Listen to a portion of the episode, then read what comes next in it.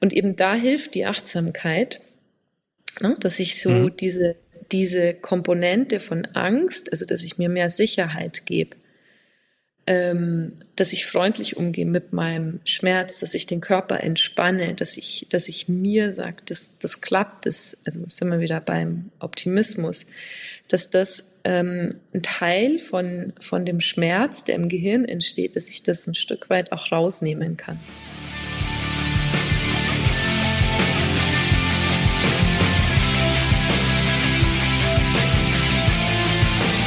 Hallo und herzlich willkommen zum Trailrunning Podcast.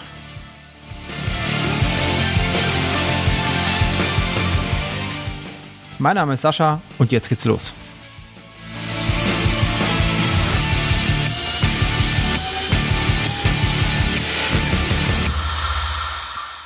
Ja, hallo und herzlich willkommen zum Trailrunning Podcast. Ähm, heute ist bei mir die Eva Maria Sperger. Hallo.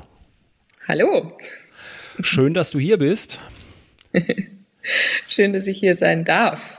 Wir haben im, äh, im, im, Vorgespräch oder im Vorfeld äh, besprochen, dass wir heute gar nicht über dich sprechen wollen, obwohl du hier im Podcast bist.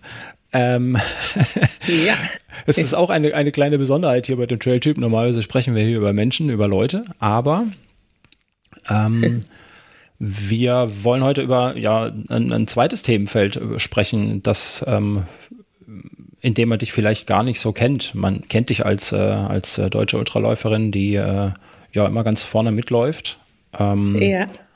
und da ein Erfolg nach dem anderen einläuft. Aber heute sprechen wir mal über die zweite Seite. Du bist nämlich, äh, du hast auch noch ein Privatleben neben deiner Lauferei. Halt ein zweites Leben. Vielleicht ähm, Berufsleben. Berufsleben, ach so, ja, so war das ja. Ähm, was machst du, wenn du nicht läufst? Ja, genau. Also ich bin ähm, Psychotherapeutin und äh, mittlerweile auch äh, Mentalcoach oder Mentaltrainerin. Und ähm, es ist zweierlei es ist ungewöhnlich. Ich muss nämlich am Anfang ein Geständnis ablegen für die ähm, Zuhörer, nämlich dass es auch ungewöhnlich ist, wie ich zu dir gekommen bin, weil es nämlich eben nicht so war, ähm, dass ich brav darauf gewartet habe, dass ich eingeladen werde, sondern dass ich mich selber bei dir eingeladen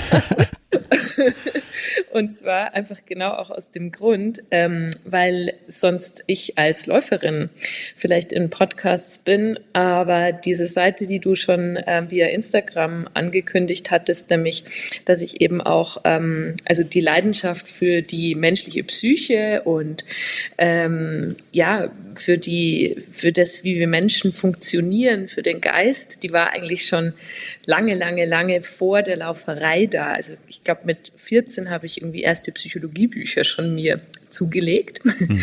Und das Laufen hat der erst, oder das Traillaufen mit 35 angefangen. Und von daher habe ich mich sehr gefreut, dass ich da heute den Raum dafür bekomme. Mhm. Ähm, ich muss aber zu deiner Entlastung sagen, du standest ähm, sowieso schon auf meiner Liste, aber wie du sagst, äh, nicht als Diplompsychologin, sondern äh, als Läuferin. Aber ich finde wunderbar, dass ähm, man ist auch so ein Teil der Trailtypen, dass man auch den, den Menschen hinter dem Läufer sieht. Ähm, und äh, wir haben gerade ja. eben auch schon gesagt, das passt aber eigentlich auch wunderbar zusammen, diese ähm, mentale Stärke, die man braucht, wenn man auf äh, Ultrastrecken unterwegs ist, sich äh, st über Stunden ja. äh, in den Bergen rumschlägt und äh, wir alle wissen, es ist nicht immer einfach. Ja, ja, ja, ja. Also tatsächlich ging es mir anfangs so, dass ich so, das ist ein bisschen getrennt ge gelaufen sozusagen. Also dass ich mir gedacht habe, okay, da ist die Lauferei und ähm, also ich bin Psychotherapeutin ähm, und daneben Läuferin. Das hat eigentlich auch keiner mitgekriegt jetzt so in der Arbeit. Und gut, irgendwann war es dann nicht mehr zu verhindern, dass Leute das mitkriegen. Und dann hat sich es irgendwie immer mehr ineinander vernetzt. Und vor allem, was ich gemerkt habe, ist, ähm, dass ich ja ganz viele Techniken ähm, schon kannte aus der Psychotherapie oder aus dem Coaching, ähm, dass ich tatsächlich aber erst übers Laufen, also dass das Laufen mich so motiviert hat, ähm, die Dinge auch mit reinzunehmen ins Laufen. Und durchs Laufen ähm, konnte ich da eigentlich ähm, das ganz praktisch umsetzen und dadurch viel, viel mehr eigentlich für mich draus ziehen. Und genau das ist einfach so die Faszination, die ähm, für mich da entsteht, nämlich dass ich denke, man kann das Laufen irgendwie so als Vehikel nutzen für Persönlichkeitsentwicklung. Also, dass sozusagen im Laufen die Möglichkeit drinnen steckt, sich mental und auch von der Persönlichkeit total weiterzuentwickeln. Mhm. Und ähm, Kilian Genet hat dieses ähm, Jahr im, äh, auf der Mautenseite mal einen Artikel veröffentlicht, wo es wirklich um das Psychische geht da hat er so geschrieben, dass wir vielleicht das alle kennen oder dass er das auch auf jeden Fall kennt, so, dass man sich so denkt, was mache ich hier eigentlich? Hör auf, hör einfach auf. So, also warum, warum mache ich das hier? Und ähm, dann schreibt er später so, ähm, dass er gelernt hat, eben seine Emotionen ähm, zu genießen. Also dass er Wut und Schmerz und Begeisterung und Befriedigung, dass er alles ähm, nutzt sozusagen, um weiterzukommen. Also dass er ähm, gelernt hat, ähm, die Emotionen ähm, sozusagen zu trennen, was er fühlt und wie er auf die Emotionen reagiert. Und er schreibt aber auch, dass das einfach klingt, aber mhm. dass es Jahre gekostet hat, ähm, Jahre gedauert hat, um wirklich so weit zu kommen, um das zu können. Und das fand ich so, das ähm, fand ich total griffig für mich, ähm, weil ich mir dachte, ja, genau. Also wir, wir wissen ja irgendwie alle, du hast auch sofort gesagt, hey, wir sind doch mental schon stark. Also mhm. jeder, der Ultra läuft oder der Trail läuft, der hat wahrscheinlich schon Strategien, der nutzt wahrscheinlich irgendwas, wenn man Intervalltraining macht, visualisieren wir. Und wir sind auf eine gewisse Art und Weise ja schon gut drinnen. Aber es ist, glaube ich, total selten, dass jemand wirklich das mentale Training strukturiert angeht, so wie man einen Trainingsplan vielleicht hat oder einfach das Training ein bisschen strukturiert hat in vielleicht ja. langsame Läufe oder ähm, intensivere Intervallläufe oder so. Jetzt, jetzt, hast du gerade meine, meine erste Reaktion auf das Thema doch sehr freundlich äh, umschrieben. Ich habe es natürlich sehr plakativ gemacht, äh, als, als wir das erstmal gesprochen haben. Habe ich gesagt, so ein Quatsch, wir brauchen Mentaltraining. So, so ein Quatsch brauche ich nicht. Ich kann doch schon laufen. Ich kann das doch schon. Ne? Ich bin doch schon stark. Ähm, genau. Aber das, Bekannte das ist, von mir hat mal gesagt, wer trainiert, hat es nötig. so. ja. ja. Ja, aber das ist genau das, ne, dass wir immer noch so denken, hey, also wenn man jetzt mental trainiert, dann hat man es ja auch nötig. Also das hat man nur nötig, wenn man ein Problem hat. Und darum mhm. fand ich das so toll, dass einfach auch Kilian Genet so beschreibt ähm, in diesem Artikel, dass, dass er das auch, ähm, dass er sich mit dem Thema beschäftigt. Und das ist das, was ich ähm, weitergeben wollte, dass man eben, also klar, mentale Stärke, super wichtig, wissen wir alle, haben wir schon x-mal gehört. Ähm, aber wer, Hand aufs Herz, macht wirklich einen, also hat einen mentalen Trainingsplan? Und ähm, ich habe tatsächlich angefangen, das mentale Training mit ins Laufen reinzunehmen. Du mhm. hattest ja die Daniela Omeus, Oemus heißt sie, mhm. äh, hattest du als Studiogast und äh, mit ihr tausche ich mich im Übrigen täglich darüber aus. Wir schicken uns immer kleine Podcasts hin und her, also kleine Sprachnachrichten ähm, über das, was wir so machen. Ähm, und da möchte ich am Schluss nochmal drauf zurückkommen so auf die praktischen Tipps, aber erstmal ja. so ein bisschen noch, weil die Tipps sind nämlich super einfach. Also es, es, klingt so banal. Und um das so ein bisschen schmackhaft zu machen, muss ich noch ein, ein bisschen Theorie davor stellen. Das ist sehr schön. Das Sinn macht. Ja, ähm, von Kilian Jornet, ne, ähm, hast, du hast, hast ihn gerade erwähnt und das ist ja ähm, bei uns in der Läuferwelt jemanden, dem man alles nachsagen würde, ähm, nur nicht Schwäche in irgendeiner Form. Ähm, ja. Wie du gerade eben gesagt hast, wer, wer trainiert, hat es nötig.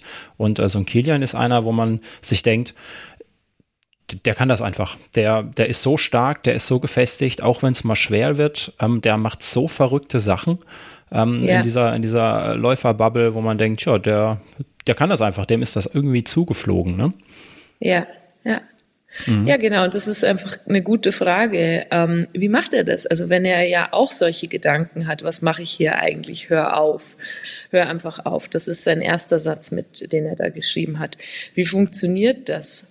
Ähm, muss ich das jetzt wegschieben? Muss ich da irgendwie äh, positiv visualisieren, positiv denken, nutzen Affirmationen was oder eben gerade gar nicht? Ähm, ist es Akzeptanz? Ähm, was ist der Begriff von Diffusion? Ich schmeiße jetzt einfach mal so ein paar mhm. Sachen rein. Ne? Weil so einfach ist die Antwort wahrscheinlich nicht. Wir, wahrscheinlich, wenn man sich nicht mit der Wissenschaft beschäftigt hat, wüsste man nicht, hilft mir jetzt positiv denken. Ja. Die Antwort ist nämlich an der Stelle, ähm, es hilft, wenn man eh schon in einem guten Zustand ist. Und es hilft genau nicht oder kann sogar noch schlimmer machen, wenn man in einem sehr schlechten Zustand ist. Hm, schwierig. Ja, und das, das ist wahrscheinlich eine Sache, die ist, ähm, also da gibt es einfach viel Forschung dazu und das ist das, was ich gern ein Stück weit davon weitergeben mhm. möchte. ähm, ja, was hilft denn? Warum hilft es? Was, ähm, warum hilft Achtsamkeit? Was, mhm. was soll das? Ne? Also ist das jetzt nur so ein Modebegriff, der gerade überall auftaucht oder ähm, warum kann das eine, eine Basis sein? Was versteht man denn in der Wissenschaft eigentlich unter Mentaltraining? Was ist das eigentlich? Also Mentaltraining, ähm, boah, einen wissenschaftlichen Begriff weiß ich nicht. Aber ich sag dir, was ich darunter verstehe. Ähm, ganz konkret verstehe ich darunter, dass ich mir einen Wettkampf anschaue, dass ich schaue, wie ging es mir in diesem Wettkampf mental? Also was ist da ähm, passiert? Konnte ich, also sind Krisen aufgekommen, hat mich das Mentale blockiert oder hat das Mentale, also war ich in einem mental sehr, sehr guten Zustand. Ähm, und Mentaltraining wird für mich bedeuten, ah, okay, wenn ich jetzt zum Beispiel bei einem Mute, da ging es mir dieses Jahr ziemlich mental ziemlich schlecht, wenn ich merke, ah, okay, das hat irgendwie nicht so ganz funktioniert, so, wie schaffe ich das, mich vorzubereiten auf den nächsten Wettkampf, um dort besser klarzukommen? Und damit, also das, im Bestfall ist es ja nicht nur so, dass der nächste Wettkampf besser läuft, sondern dass ich da drüber mir einfach eine Strategie beibringe, ähm, Techniken, Methoden, die nicht nur im Wettkampf hilfreich sind, sondern die eben meinen ganzen Charakter prägen. Und das merkt man ja auch, das merkt man irgendwie unter uns Läufern, oder? Dass mhm. wir einfach irgendwie schon spezielle Typen sind. Also nicht immer nur positiv vielleicht, aber schon. Also ich finde irgendwie, wir sind schon cool auf eine Art oder haben was gelernt mental. Und ähm, das ist einfach das, was mich begeistert, was ich cool finde. Hm. Es gehört ja auch schon viel dazu, einfach mal zwei Stunden stur, stumpf, stupide ähm, äh, ja, eine Richtung zu laufen und dann wieder zurückzulaufen. Einfach dieses, ich meine, ne, ähm, bei einem Ballsportart ist man mit Freunden unterwegs, da spielt man Fußball, da spielt man Tennis, da, was weiß ich, fährt man Mountainbike und äh, springt über, über Kicker oder keine Ahnung was. Aber laufen kann auch schon sehr, sehr ich will nicht sagen langweilig, doch wahrscheinlich schon, ähm, würde ich wahrscheinlich schon sagen, aber sehr, sehr stupide sein. Ne? Und da muss man ja. sich schon, gerade wenn man trainiert und nicht einfach nur aus Spaß laufen geht, ähm, muss man sich, glaube ich, auch ganz oft einfach irgendwie überwinden. Ne? Ja, absolut. Also ich weiß gar nicht mehr, wo ich das mal so aufgeschnappt habe, dass Langeweile eins der schwierigsten Gefühle ja. ist in so einem langen mhm. Ultra. Und also habe mir gedacht, ja, total. Also echt, ich meine, diese, diese Zeit, ne, wenn man im Flieger sitzt und man würde jetzt irgendwie zwölf Stunden fliegen, dann wird es einem ja schon langweilig. Aber ich meine, wenn man einen Lauf hat, der über 28 Stunden geht, ja klar. Also wie geht man damit um? Ähm, Genau. Und äh, du erlaubst, dass ich nochmal so ein bisschen eine Struktur reinbringe. Ich habe nämlich gedacht, ähm, für heute so gerne ähm, drei verschiedene Dinge ansprechen möchte. Und zwar erstmal so über ähm, vielleicht, wenn man Leistung abrufen möchte, was die Bedingungen dafür sind, um Leistung bringen zu können. Und ähm, so vielleicht hat der ein oder andere schon mal gehört, so Laufen ist zu 90 Prozent Kopfsache, der Rest ist mental.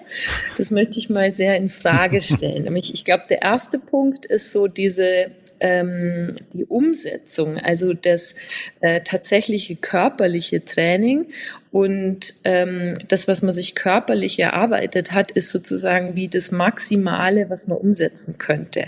Und das ist natürlich absolut limitiert ähm, durch, äh, wenn ich jetzt sonst nicht schaffe, eine 330er Pace zu laufen in meinen Ein-Minuten-Intervallen, dann werde ich jetzt wahrscheinlich keinen Marathon in der Zeit finishen können, wenn ich noch so Hypnose und Mentaltraining mache. Es wird wahrscheinlich nicht passieren. So, das also, heißt, also, also, du sagst, du sagst, also, ähm, der typische Spruch, wenn du nur richtig willst, dann funktioniert funktioniert das auch. Du kannst alles schaffen, ist, ist Quatsch. Absolut, natürlich. Danke, sehr gut. Also das heißt, es gibt so, ähm, oder sagen wir mal so, die drei Themen, die ich mitgebracht habe, so sind, dass man auch als Mentalcoach ähm, drei verschiedene Rollen hat. Nämlich es geht einmal um die Umsetzung von einem Trainingsplan und da kann einem mental ganz schön viel in die Quere kommen. Also diesen Plan umzusetzen, die Entscheidungen, die täglichen Entscheidungen treffen, dieses Training tatsächlich zu machen und ähm, diese Willensstärke zu behalten, das ähm, sich Tag für Tag wieder dafür zu motivieren, sich ähm, vorzubereiten. Mhm. Und da braucht es vielleicht als, als Coach ein bisschen eine Vermittlung von äh, Strategien, was funktioniert, was funktioniert nicht wo stehe ich mir mit meinen Gedanken im Weg, wo nicht. Also da muss man eine sehr, sehr aktive Rolle als Coach einnehmen und Mentaltrainer oder Mentaltrainerin. Und ähm, also da gibt es sozusagen, ein, wenn man sich ein Dreieck vorstellt, ähm, dieses Training, also das, das körperliche Training, das ich umsetzen muss. Und dann gibt es die Motivation, also was motiviert mich denn, ähm, das umzusetzen? Auf dem anderen Pol. Also warum möchte ich das? Was ist da so, dass es mich zum Lächeln bringt? Warum begeistert das mich so? Warum fasziniert mich das so, dass ich da mich an die, an die Startlinie stelle und dass ich das unbedingt möchte, dass ich so viel zu Sachen zurückstelle für das? Das ist sozusagen die, die Ebene der Motivation, also mhm. der Umsetzung, ist die, die, die eine Seite von dem Dreieck, die Motivation und dann ähm, gibt so die Ebene der, der Angst oder der Selbstregulation, ähm, wo ich mir durch ähm, das, was automatisch in der Leistungssituation reinkommt, vielleicht ähm, sehr im Weg stehen kann oder wo es mir sehr viel Motivation rauben kann oder wo ich vielleicht prokrastiniere, also wo ich Dinge nicht umsetze, wo ich nicht ein Training umsetze, weil ähm, vielleicht auf der Ebene, äh, auf dem Pol der Angst, ähm, eine Angst ist zu scheitern, Angst, mich zu blamieren, Angst, dass ich mich vergleiche mit anderen, dass ich hinter anderen zurückbleibe, dass ich Erwartungen nicht entspreche. Und ähm, es ist gut zu wissen, dass das sozusagen Teil ist unserer Biologie. Also sich darauf einzustellen, dass wann immer ich in eine Leistungssituation reingehe, ähm, wird mich eine irgendwie geartete Angst begleiten. Und auf dieser Angstebene gibt es sozusagen so Stresssymptome, die automatisch sich reinmischen werden. Mhm. Also beispielsweise vor einem Wettkampf werde ich wahrscheinlich wird meine Stressebene, also mein, mein, mein Körper reagieren mit einem Stresssymptom, ähm, zum Beispiel eine Verstärkung von Schmerzen. Alte Schmerzen kommen wieder auf. Das, das kennt man. Kennt jeder. Ja. ja. Hm. Oder auf einmal, uh, werde ich irgendwie krank, spitzen, zittern. Manchmal habe ich es, dass mir vor dem Wettkampf so schwindlig ist, dass ich denke, ich kippe jetzt gleich um bei einem fünf Kilometer laufen oder so eine halbe Stunde nur Beine ausschütteln.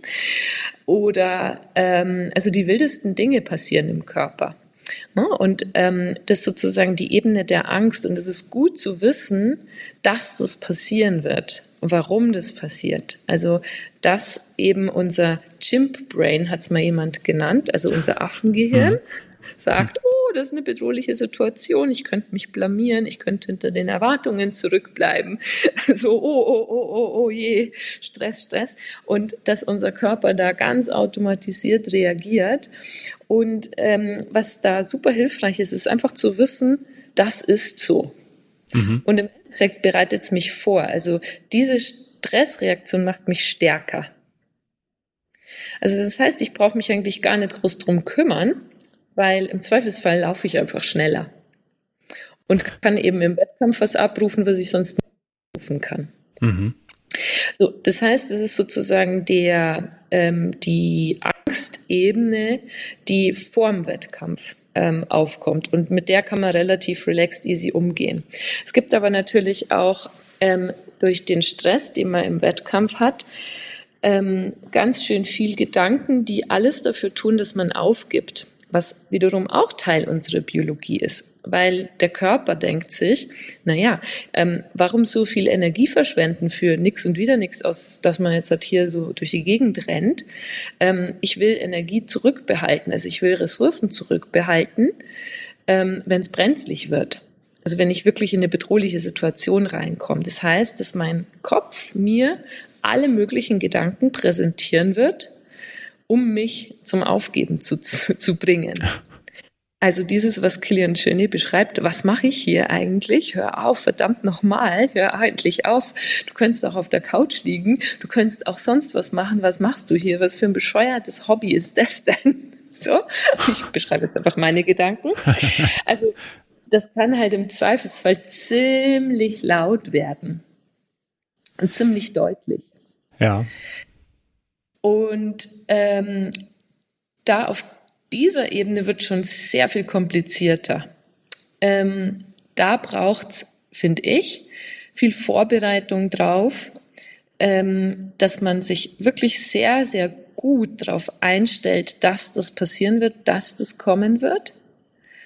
Und Kilian sagt so, er hat gelernt, ähm, diese Emotionen zu separieren vom Verhalten, also vom Tun. Also welche Emotion auch immer oder welcher Gedanke auch immer, er nutzt es sozusagen als Motor. Also er macht sich komplett unabhängig vom Handeln. Mhm. Und ähm, das bedeutet, dass ich hier, was mir zum Beispiel sehr, sehr, sehr gut geholfen hat vom UTMB war, ähm, dass ich diese Gedanken, ich habe sie tatsächlich auch Negative Self-Talk Chimp Brain Gedanken genannt. Begriff so witzig finde. Beschreibt das also, ganz gut, ja. ja, ähm, dass ich mir die quasi aufgeschrieben habe. Ähm, die schlimmsten davon, also die ich am allermeisten glaube, gelb unterstrichen habe und sie immer wieder durchgelesen habe. Und das, wenn ich jetzt den Begriff verwende, so ein Fachbegriff, dann würde ich sagen, das ist eine Diffusionstechnik. Also ich bin sozusagen nicht mein Gedanke, ich fusioniere nicht, also ich, ich bin, ich stecke nicht mittendrin und das ist meine Wahrheit, sondern ich beobachte die Gedanken. Also ich bleibe sozusagen in einer Beobachterposition. Ich weiß, die werden kommen und wenn ich gut drin bin, dann schaffe ich es, ähm, beobachten zu sein, die zuzulassen, die anzunehmen, wie sie sind. Mhm. Und die zugehörigen Emotionen genauso. Ja, da habe hab ich gleich ähm, quasi, ja, ich sag mal, in der Praxis kennen wir das auch. Ne? Man sagt ja, ähm, die Stärke, äh, die man, die man so hat bei, bei einem langen Lauf, ist, dass man es zum Beispiel schon mal getan hat, dass man weiß, dass es bei Kilometer XY schwer wird oder man eben diese Gedanken hat. Ne? Ähm, ja. dass man da einfach schon mal durchgegangen ist und das schon mal gemeistert hat. Das ähm, erinnert dann auch wieder an Training. Ja? Unser Lauftraining ist ja auch im Prinzip nichts anderes als ein und dieselbe Tätigkeit immer und immer wieder zu machen und äh, mhm. in allen Variationen ähm, ich sag mal, drüber hinwegzukommen, ne? das so lange zu machen, bis man es kann und weiß, was genau darauf folgen wird. Das erinnert mich ein bisschen eben an diese mhm. Gedanken. Ich stelle dir mir so lange vor, ich lese sie so lange und ähm, finde, ich glaube, bei jedem Mal lesen neue Antworten auf diese Gedanken, wie ich damit umgehen könnte, oder? Mhm. Ja, genau. Absolut. Also das, was du beschreibst, ist eigentlich so der Optimismus. Mhm. Also, dass man einen, einen Optimismus behält, dass man optimistisch bleibt, und ähm, ist vielleicht auch schon ähm, ein, eine Antwort auf What if, mhm. wenn. Also was ist, wenn? Was ist, wenn diese Gedanken auftauchen? Dann ähm, kann ich beispielsweise mich wieder in den Moment zurückholen, kann mich auf den Schritt konzentrieren jetzt, kann schauen, braucht mein Körper irgendwas, brauche ich was zu trinken, zu essen ähm, oder einfach auf, auf die Schritte auf die Landschaft konzentrieren, fokussieren. Also, dass ich mir auch schon vornehme, was dann? Also, was ist, wenn dieses, diese furchtbar überzeugenden Gedanken im Kopf wieder aufkommen? Was dann? Hm. Oder, das, was du sagst, ich erinnere mich dran, hey, diese Gedanken kenne ich schon, euch kenne ich schon, willkommen an Bord. ich finde euch super, ich mag euch nicht total gerne, aber ihr könnt gerne mitreisen. ähm, so, genau. Und wir werden auch, also ich werde auch mit euch an Bord äh, am Ziel ankommen. Habe ich schon ein paar Mal geschafft. Also das ist so dieser, dieser Punkt von Optimismus. Genau. Mhm. Der ähm, sozusagen der Angst, also ähm, die, dieses Dreieck, das besteht aus der Umsetzung, aus dem Handeln, aus der Strategie, aus dem Tun, aus dem Trainingsplan umsetzen oder die Vorbereitung auf einen Lauf zu machen. Ähm, die Motivation und die Selbstregulation. Und jetzt sind wir sozusagen bei der Selbstregulation. Also die Gedanken, die Emotionen, die Erschöpfung, die Langeweile hast du vorher angesprochen. Wie reguliere ich das?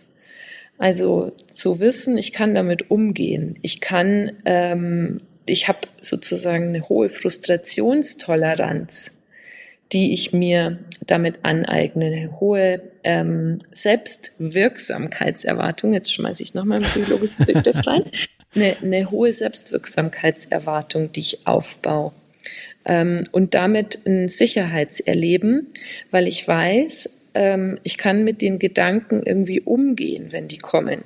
Ich kann mit diesen Gedanken, mit den äh, Gefühlen, die da sind, ich kann, ähm, ich lasse mich davon nicht rausbringen, ich kann damit umgehen. So mhm. wie es Kilian sagt, es klingt furchtbar einfach, aber letztendlich das durchzuziehen ähm, bis zum letzten Moment und sich völlig unabhängig zu machen davon, ist ist schwer. Hey du, Episoden wie diese sind nur möglich, weil ihr mich finanziell unterstützt. Wie genau das funktioniert, findest du in den Shownotes dieser Episode.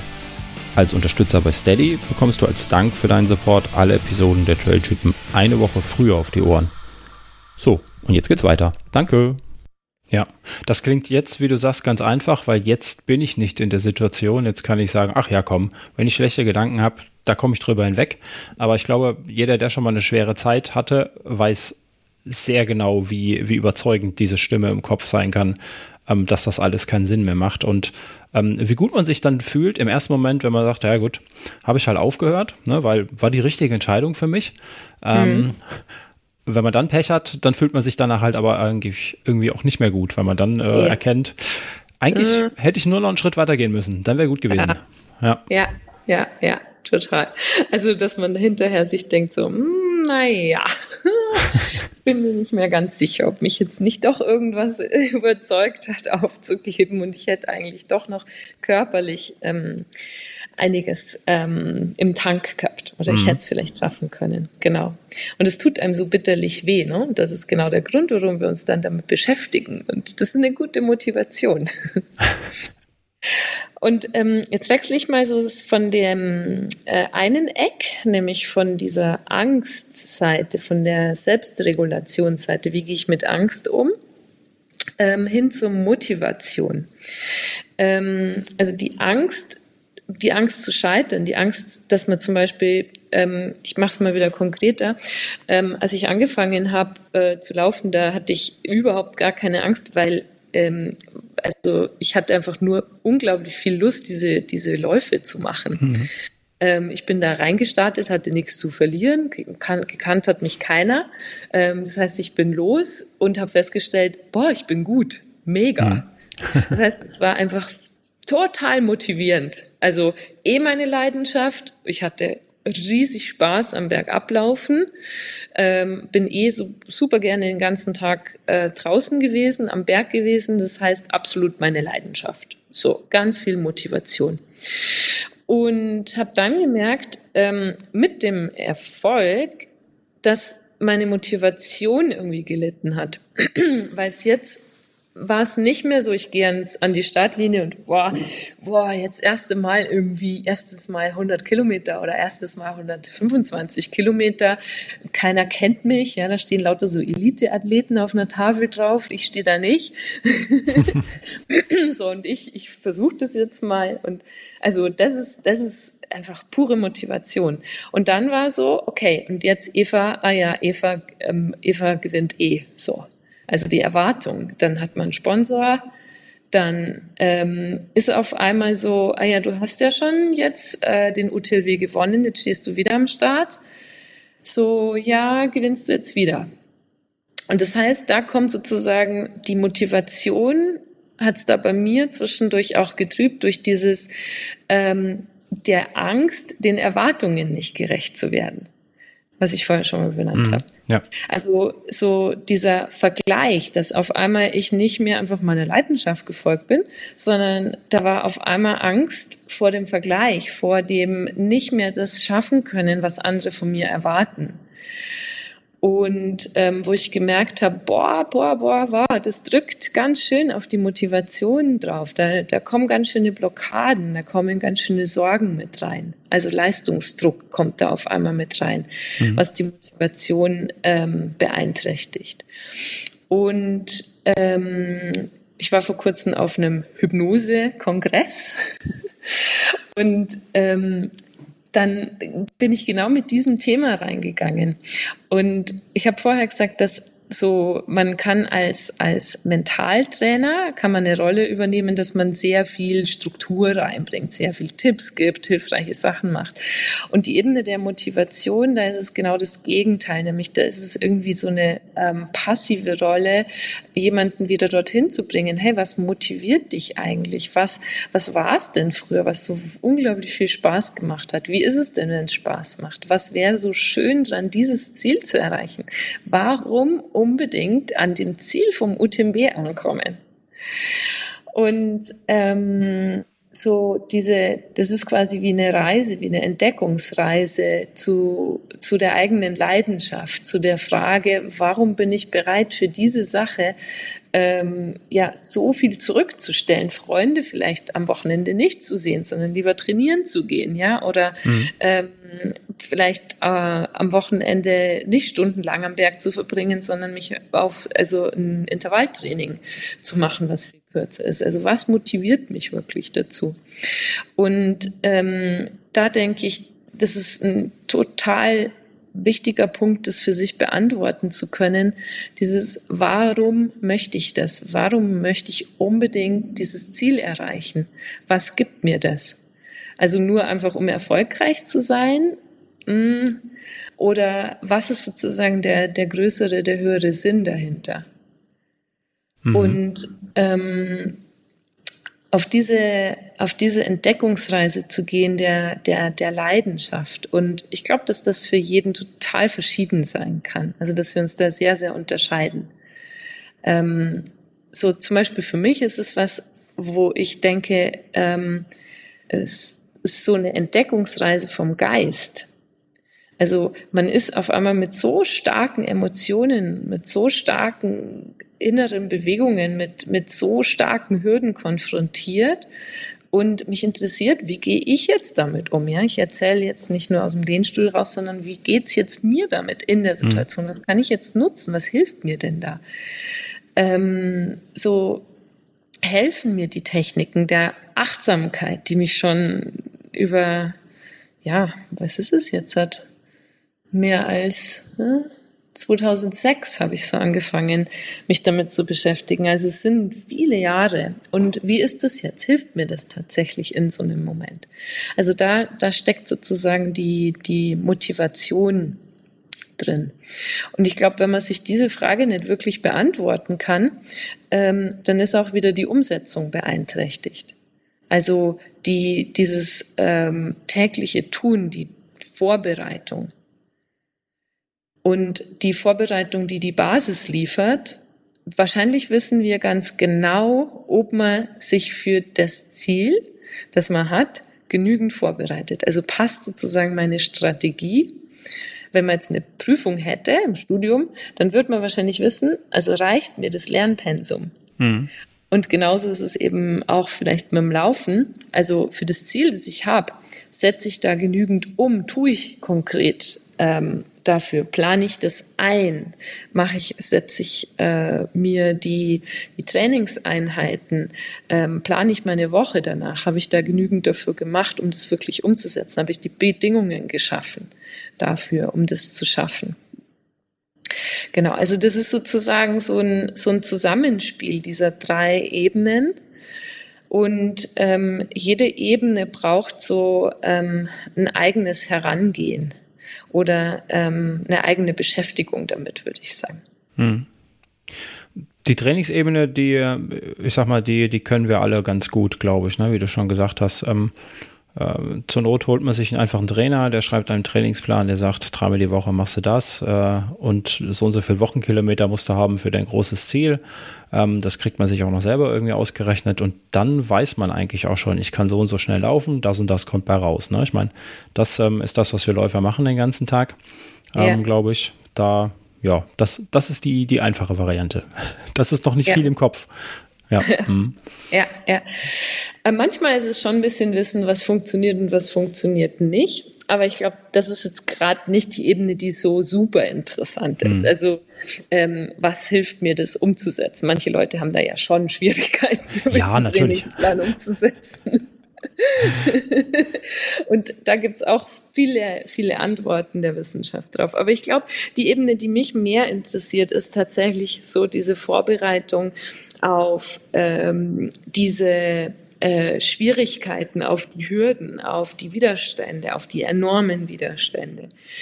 Und ähm, da möchte ich noch mal so ein Wort über die Achtsamkeit verlieren, weil die, die Achtsamkeit ist sozusagen was, was wie das, das Auge in der Mitte in diesem Dreiklang ist. Also wenn ich nicht mitbekomme, was in mir los ist, wenn ich im Autopiloten bin, dann kann ich natürlich nicht reagieren. Und ähm, das ist auch ein tägliches Training von mir, das ich bestimmt versuche in jedem Lauf ein paar Minuten, wenn es nur ein paar Minuten sind, eine Achtsamkeitspraxis zu machen, mhm. ähm, die wie auch immer ausschaut.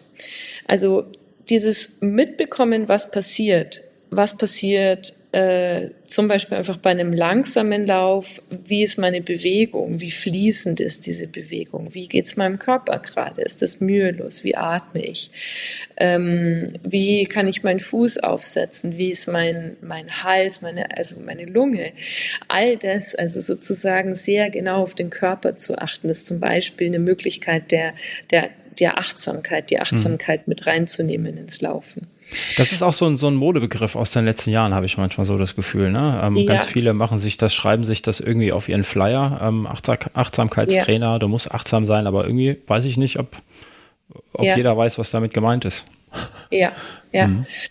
Manchmal muss ich lachen, weil dann sagen Leute, ja, also Achtsamkeit finde ich blöd, weil es ist nicht gut, immer nett zu sein. Hm. Und da muss ich lachen, weil das so, also das, das klingt so wie so, einfach nur nett und freundlich und alles immer schön und gut. Mhm. Entspannt. Und ähm, so die Achtsamkeit ist, heißt wahrnehmen, was ist. Also ich nehme wahr, bewusst wahr, was gerade abläuft. Zum Beispiel meine Atmung. Ist die mhm. frei oder nicht frei? Also ich richte meine Aufmerksamkeit auf die Atmung und kann sie auch da halten. Und es ist schon schwer, also ein Meditationslehrer, der das Jahrzehnte macht, ist mal gefragt worden, wie lange er es schafft, seine Aufmerksamkeit auf der Atmung zu halten, bis er abschweift. Und er sagt, maximal sieben Sekunden. okay. Und so geht's uns ja. Also wenn man, wenn ich eine Übung machen möchte, ich möchte jetzt irgendwie im Bodyscan, also ich möchte sozusagen meinen Körper spüren, ob der mühelos läuft, dann schaffe ich das 30 Sekunden und dann bin ich mit den Gedanken wieder irgendwo anders gelandet. mhm. Ja. Mhm. Ähm, genau, also das heißt, das ist, das ist unsagbar kompliziert, die Aufmerksamkeit wirklich bewusst auszurichten.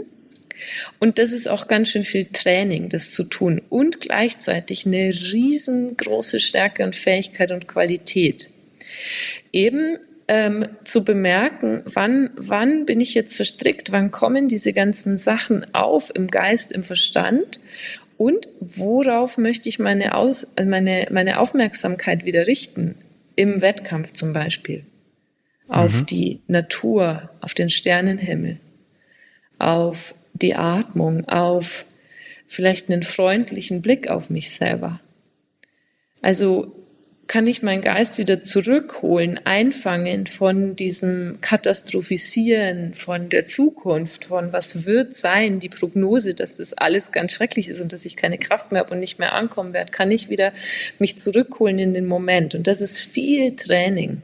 Mhm. Und also so sehr Achtsamkeit Modebegriff ist, so sehr kann ich ganz, ganz sicher sagen, dass das ähm, die Sache in meinem Leben ist, die mich am allermeisten ähm, ergriffen hat und fasziniert und begeistert. Einfach weil es, es ist ja, es heißt ja nicht mehr als einfach eine Entdeckung. Also zu entdecken, wahrzunehmen, zu schauen, was passiert in einem, also in einem auf Entdeckungsreise zu gehen. Aber zurück zum Laufen. Ich schweife schon wieder total weit ab. Also ich bin beim Laufen. Bei einem langsamen Lauf zum Beispiel. Und nehme mir eben vor, mal den Körper bewusst wahrzunehmen. Ähm, ist es, ist die Laufbewegung, ist die Atmung, ist es mühelos? Also meinem Körper zuzuhören, freundlich zuzuhören, der Bewegung zuzuhören, wahrzunehmen, zu schauen, ähm, ist es fließend? Kann es noch fließender werden? Kann es freudiger werden? Also freundlich, aufmerksam in den Körper reinzuhorchen, ist mhm. eine Möglichkeit der Achtsamkeit. Genau. Ganz, ganz, kurz eine Zwischenfrage. Was mache ich, wenn ich einen, einen Schmerz spüre, wenn ich einen Schmerz entdecke und ähm, mich dann mhm. aus Versehen an diesem Gedanken festbeiße? Ja, äh, ja, es ist eher sehr spannend.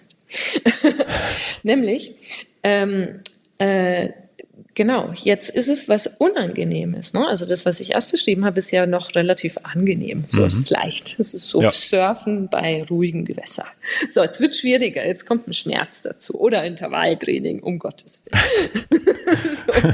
so, jetzt ist es ist, ist schon ein bisschen komplizierter auf dieses Surfbrett, sich da drum zu halten. Ähm, tatsächlich ist es so, dass Schmerz, wir können keinen reinen körperlichen Schmerz wahrnehmen. Ähm, Schmerz ist immer gekoppelt mit Gedanken, mit Aufmerksamkeit, also mit sozusagen Angst, ängstlichem Erleben, Widerstand dagegen oder eben auch nicht. Mhm. Und die Achtsamkeit ähm, ist, es ist wirklich sehr, sehr interessant, das mal zu machen. Also auch dazu möchte ich nur echt einladen, wenn man mal einen Schmerzreiz hat, dass man äh, mal wahrnimmt, wie viel wir darüber nachdenken und projizieren in die Zukunft, projizieren, wie das sich weiterentwickeln wird, was das ist, was das sein könnte und so weiter. Also wie sehr uns der sozusagen ins Denken, ins Grübeln, ins Nachdenken bringt. Und was passiert in dem Moment, wo ich wirklich meine volle ganze Aufmerksamkeit mal auf den Schmerz zurückbringe und den entdecke mal neugierig bin, mir erlaubt sozusagen den Schmerz, den reinen Schmerz, den körperlichen Schmerz wahrzunehmen. Und ähm, das funktioniert nicht immer. Also es kann sein, der wird sehr viel intensiver. Mhm. Es kann aber auch sein, dass wenn ich diese mentale Ebene rausnehme, dass ich dem Schmerz auch ganz viel an Leiden entziehe. Also auch eine wirklich, wirklich interessante Sache. Und du wirst jetzt gleich fragen, ja, aber äh, kann es nicht nach hinten losgehen? Ja, also es ist nicht immer gut, sich darauf zu fokussieren und sich die ganze Zeit sozusagen auf den Schmerz einzulassen. Manchmal kann es uns auch helfen, bewusst die, die Aufmerksamkeit wieder nach außen zu bringen, also auf das, ähm, wo es angenehm ist, also mhm. wo ich vielleicht ähm, Blätter schöne Blätter, Herbstblätter sehe mit schöner Farbe oder den Fokus ähm, nach außen zu richten. Also ob ich sozusagen assoziiert bin mit meinem Körper oder eher dissoziiert vom Körper, also meine Aufmerksamkeit ganz bewusst auf was anderes richte. Hm, ich äh, denke im Hintergrund äh, Hintergrund nach, deswegen ähm, starre ich gerade an die, an die Decke und äh, überlege gerade, ich versuche das gerade nachzuvollziehen. Ähm, äh, gerade die Sache mit dem Schmerz, weil das, weil das ja ganz spannend ist, das ist ja auch, ähm, wie du sagst, mit der Achtsamkeit, man hört in sich rein, läuft noch alles rund ähm, oder äh, bekomme ich ein Problem, wobei dann sind wir wieder sehr bei dem Negativen. Ähm, ja. Aber es ist einfach so ein Systemcheck, den man zwischendurch einfach mal macht. Ähm, dann muss man sich ja. aber, glaube ich, davon auch einfach wieder lösen, wenn man sagt, ja, habe ich, hab ich festgestellt, der Schmerz ist da, ähm, ich höre in fünf Minuten nochmal nach, ähm, ob er noch da ist oder ob er sich verändert hat vielleicht. Ja, ähm, also, Ja, genau, so wie du es beschreibst, ist es, wenn ich ihn da sein lassen kann, also wenn ich ihn mich sozusagen darauf zubewegen kann, den Widerstand aufgeben kann, der da ist, ne? Das ist oft die Atmung, das mhm. Licht, ne? Wir versperren uns gegen den Schmerz, der, der ganze Körper reagiert ja manchmal auf Schmerz. Und wenn ich, wenn ich den Schmerz, wenn ich den annehme, wenn ich den da sein lasse, kann ich auch schauen, kann ich mich vielleicht im Kiefer entspannen, kann ich den restlichen Körper entspannen, kann ich den da sein lassen und wie du sagst, ihn auch loslassen, also die Aufmerksamkeit wieder losbekommen davon, hm. so dass er mich weniger bedroht und ähm, dass wenn ich die Bedrohung rausnehme, ähm, Schmerz kann sehr, also wenn ich mich in den Finger schneide mit dem Messer, dann ist der Schmerz sehr stark äh, sozusagen Sensomotorik. Mhm. Aber Schmerz kann auch sehr stark Angst sein. Also vom Angstzentrum, wenn man einen Hirnscan macht, ähm, ist der Bereich, der aufleuchtet, das Angstzentrum und nicht das sensomotorische Zentrum. Und eben da hilft die Achtsamkeit, ne, dass ich so mhm. diese diese Komponente von Angst, also dass ich mir mehr Sicherheit gebe, ähm, dass ich freundlich umgehe mit meinem Schmerz, dass ich den Körper entspanne, dass ich, dass ich mir sage, das, das klappt, das, also sind wir wieder beim Optimismus, dass das ähm, ein Teil von, von dem Schmerz, der im Gehirn entsteht, dass ich das ein Stück weit auch rausnehmen kann. Mhm. Ja, ja. Erzähl mal weiter. Ich äh, denke noch drüber nach. so, jetzt habe ich gerade gedacht, Mensch, jetzt könntest du mir eine Frage stellen. Jetzt habe ich schon wieder, ich bin erzählt vor mich hin und weiß nicht, ob es noch verständlich ist, ob es noch Struktur hat oder ähm, schon die äh, Struktur verloren. Ich finde ich find das sehr verständlich. Ich, ich erkenne mich quasi in, in all dem, was du jetzt gerade erzählt hast, erkenne ich mich wieder, obwohl ich ja im Vorgespräch gesagt habe, so ein Quatsch brauche ich nicht. Ähm, äh, das sind aber alles, alles Gedanken, die ich natürlich zwischendurch auch schon hatte. Ne? Ähm, dieses äh, läuft alles so, wie es sein soll unterwegs. Man sagt ja ganz oft auch, ähm, wenn es schwer wird, konzentriere dich einfach auf deine Schritte. Ne? Nimm, dann nimmst du auch wieder den Fokus von der schweren Situation, von dem Schmerz, von der Frage nach dem Warum, nimmst du vielleicht einfach weg und sagst, dann läufst du halt einfach mal. Machst erstmal gar keine Gedanken drum oder, oder nimmst die Aufmerksamkeit auf was anderes. Ja. Ähm, das finde find ich eine sehr, sehr spannende, spannende Idee, wobei ich tatsächlich einer bin, und das bekomme ich öfter auch zu hören von äh, Menschen aus meinem Umfeld, dass ich mir für jedes Problem, potenzielle Problem, schon mal eine Lösung parat lege oder es zumindest versuche. Das mhm. kommt dann ganz oft so an, als würde ich überall Probleme sehen, ähm, mhm. würde alles negativ sehen. Mhm. Ähm, ich für mich bin aber vorbereitet in dem Moment auf Situationen, ja. die kommen können. Ja. Ähm, hm. Ja. What if then? Also genau. das ist sozusagen dieses, was ist wenn? Und genau das, also genau diese Reaktion habe ich auch bekommen, ähm, als ich erzählt habe, dass ich tagtäglich visualisiert habe vom UTMB das Allerschlimmste, was passieren mhm. kann. Genau, also wie du sagst, ne? Ähm, mhm. so dieses alles aufschreiben, was alles könnte passieren, was also das absolut Schlimmste und dann noch schlimmer ja. zu machen und dann zu sagen, okay, wenn das, dann was dann? Was, was, worauf will ich meine Aufmerksamkeit ausrichten? Was möchte ich dann machen?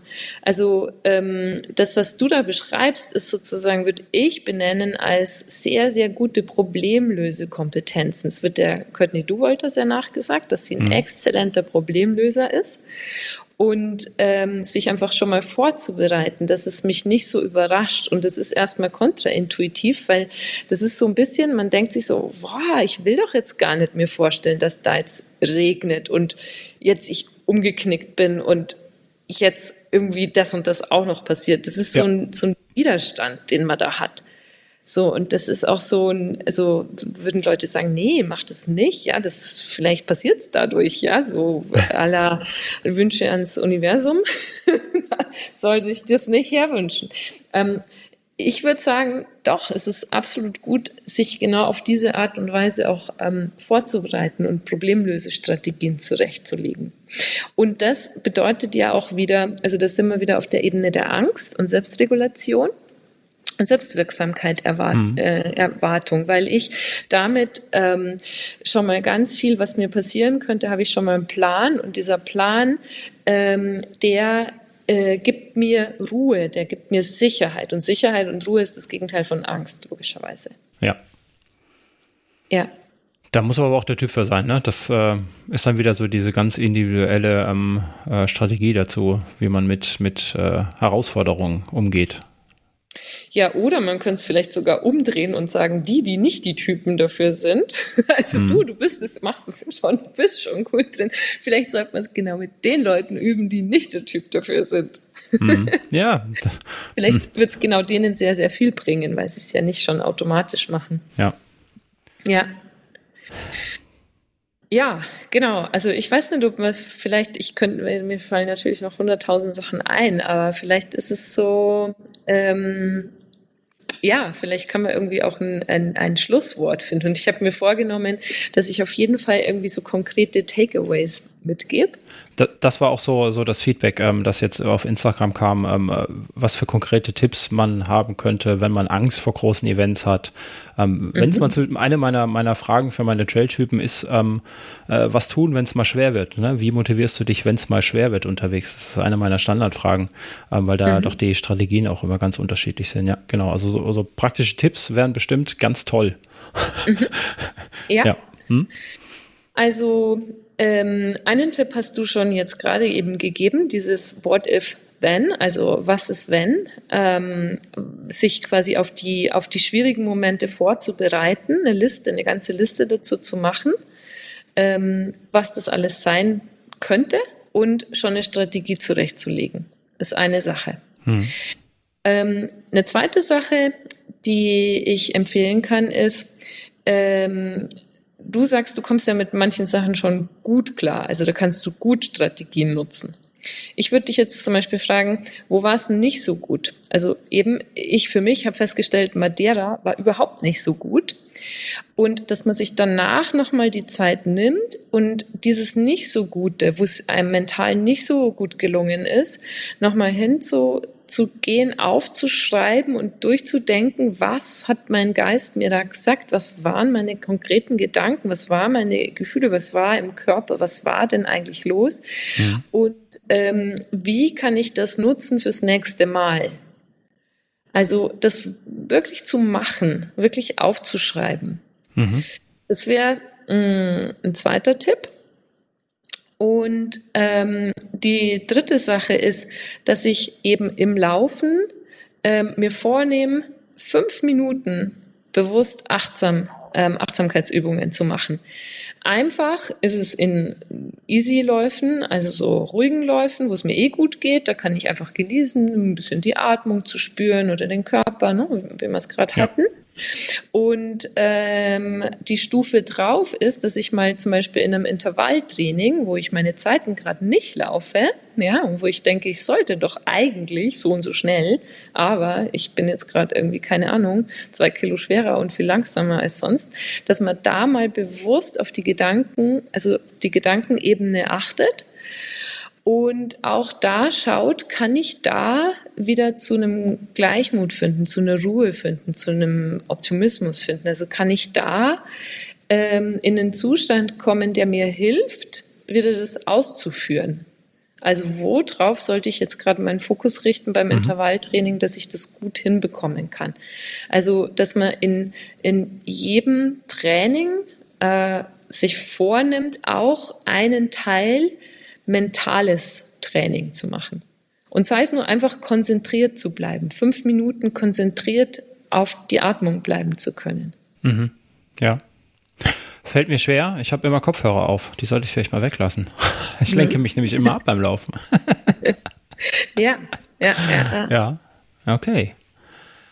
Ähm, jetzt haben wir jede Menge Gedankenanstöße. Also ich ähm, bin jetzt schon am Grübeln ähm, und freue mich auf meinen nächsten Lauf, um ähm, da mal in mich reinzuhören und mal, mal zu reflektieren, was wir jetzt gerade hier besprochen haben. Ähm, ich hoffe, es geht euch da draußen genauso. Ähm, ich, finde, finde Episoden immer ganz gut, wo man nicht sofort nach äh, Beendigung äh, der Episode sofort weiß, ah, das ist die Lösung, das und das ist mein Benefit davon, von dieser Episode, sondern wenn man da mal drüber nachdenken muss. Ähm, und ich glaube, darum geht es ja auch in der ganzen, ganzen Geschichte, in dem Mentaltraining, in, äh, in der Achtsamkeit, dass man einfach mal sich Gedanken macht, bewusst macht, gewisse Dinge. Und ich glaube, da hast ja. du, also mir hast auf jeden Fall geholfen, ähm, da jetzt mal drüber nachzudenken. Das ist doch schön, dass du trotz Skepsis und trotzdem ich mich einfach frecherweise eingeladen habe. ja, aber trotz Skepsis, das finde ich, das ist ja gerade das Spannende. Wenn, wenn ich mich mit Leuten umgebe, die genau gleich ticken wie ich, dann ist das irgendwann ist das auch lang, äh, langweilig. Wenn da einer kommt und mir einen Input gibt mit, denk doch mal drüber nach, ähm, dann kann es spannend werden und äh, total. Das ja. äh, hast du geschafft heute. Schön, freut mich. Wunderbar. Sehr schön, sehr schön. Ich danke Gut. dir für ähm, deine Zeit, für den Input. Und ähm, ich werde auf jeden Fall nochmal auf dich zukommen, wenn ich drüber nachgedacht habe beim nächsten Lauf und äh, Erkenntnisse habe. Und ja, ähm, ich hoffe, du bombardierst mich mit ganz vielen Fragen. Ja, ähm, die Hoffnung kann ich weitergeben an euch Hörer da draußen. Ähm, wenn es euch jetzt genauso geht, dass ihr ähm, mit dem Kopfhörer in eurer Küche steht, also ich stehe natürlich nicht in meiner Küche, ähm, aber ihr und überlegt, was war da jetzt eigentlich gerade? Ähm, es ist mir noch nicht alles ganz klar, was gerade passiert ist und ich muss nochmal drüber nachdenken. Und wenn euch dann eine Frage einfällt beim mhm. nächsten Lauf, dann äh, schickt, die, äh, schickt die mir und dann ähm, setzen wir beide uns nochmal ähm, zusammen, würde ich sagen, mhm. Wenn du nichts dagegen ja. hast. Und ja, ähm, dann sprechen wir da nochmal drüber, über konkrete Sachen, über Fragen, die aufgekommen sind und äh, machen da vielleicht noch einen zweiten Teil draus. Ja, wunderbar. Das sehr ist schön. sehr gut. Also die Einladung, uns äh, quasi herauszufordern. Genau. Mit Fragen. Genau. Alles Wunderbar. klar. Schön. Dann wünsche ich dir noch einen schönen Abend und äh, dir auch. Vielen Dank. Bis dann. Danke. Tschö. Bis dann. Tschüss.